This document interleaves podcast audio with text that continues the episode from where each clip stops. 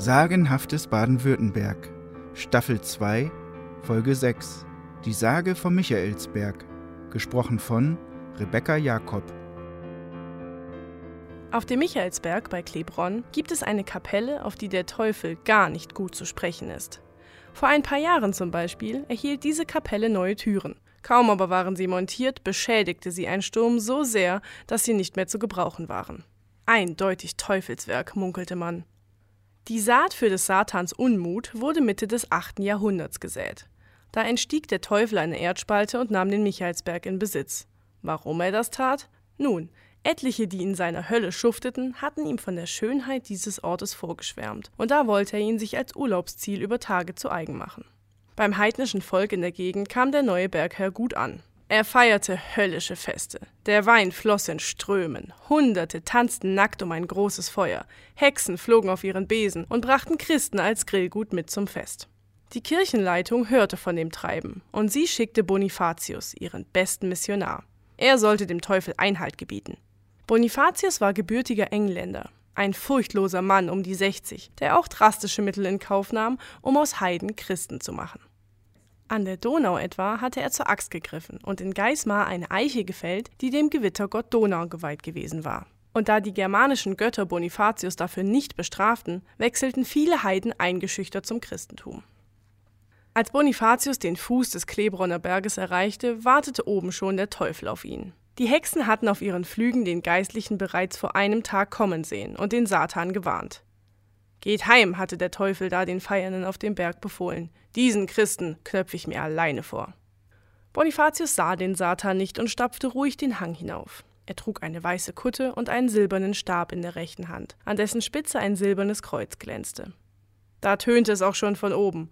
Bonifatius, ich warne dich. Geh wieder, oder das war dein letzter Tag auf Erden. Bonifatius schaute hoch, und am Rand sah er den Teufel stehen. Groß war er. Er hatte rotglühende Augen, einen rechten Pferdefuß, einen schwefelgelben Muskelberg als Körper und zwei schwarze Hörner ragten aus seinem Kopf.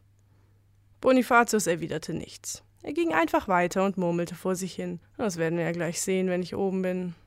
Wie du willst, rief der Teufel. Plötzlich taten sich Spalten im Hang auf und heißer Rauch stieg direkt aus der Hölle auf. Bonifatius sprang mal nach links und mal nach rechts, damit er in keinen Abgrund fiel. Dann aber peitscht ihm auch noch ein Wind ins Gesicht, wie er bei keinem Orkan stärker sein kann.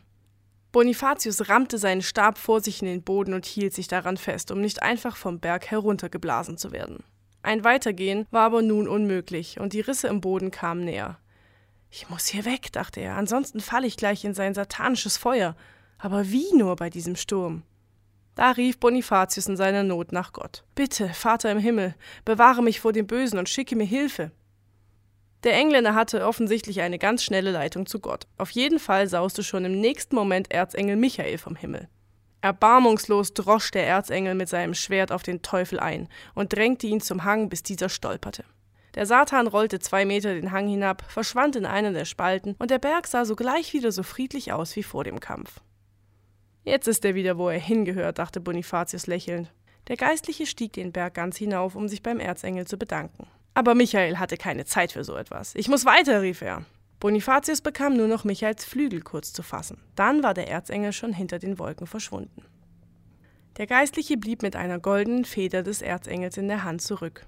Bonifatius wollte Gott aber danken und der Feder einen würdigen Platz geben, und als er von einem Heidentempel hörte, wusste er auch schon wie. Er ließ ihn zu eben jener christlichen Kapelle umbauen, auf die der Teufel bis heute so schlecht zu sprechen ist. Die Feder erhielt einen Ehrenplatz, allerdings verschwand sie ein paar Jahrhunderte später. Manche sagen, es war der Teufel. Andere meinen, es sei ein lutherischer Stadtschreiber aus Stuttgart gewesen, der sie stahl, um den Katholiken einen Streich zu spielen.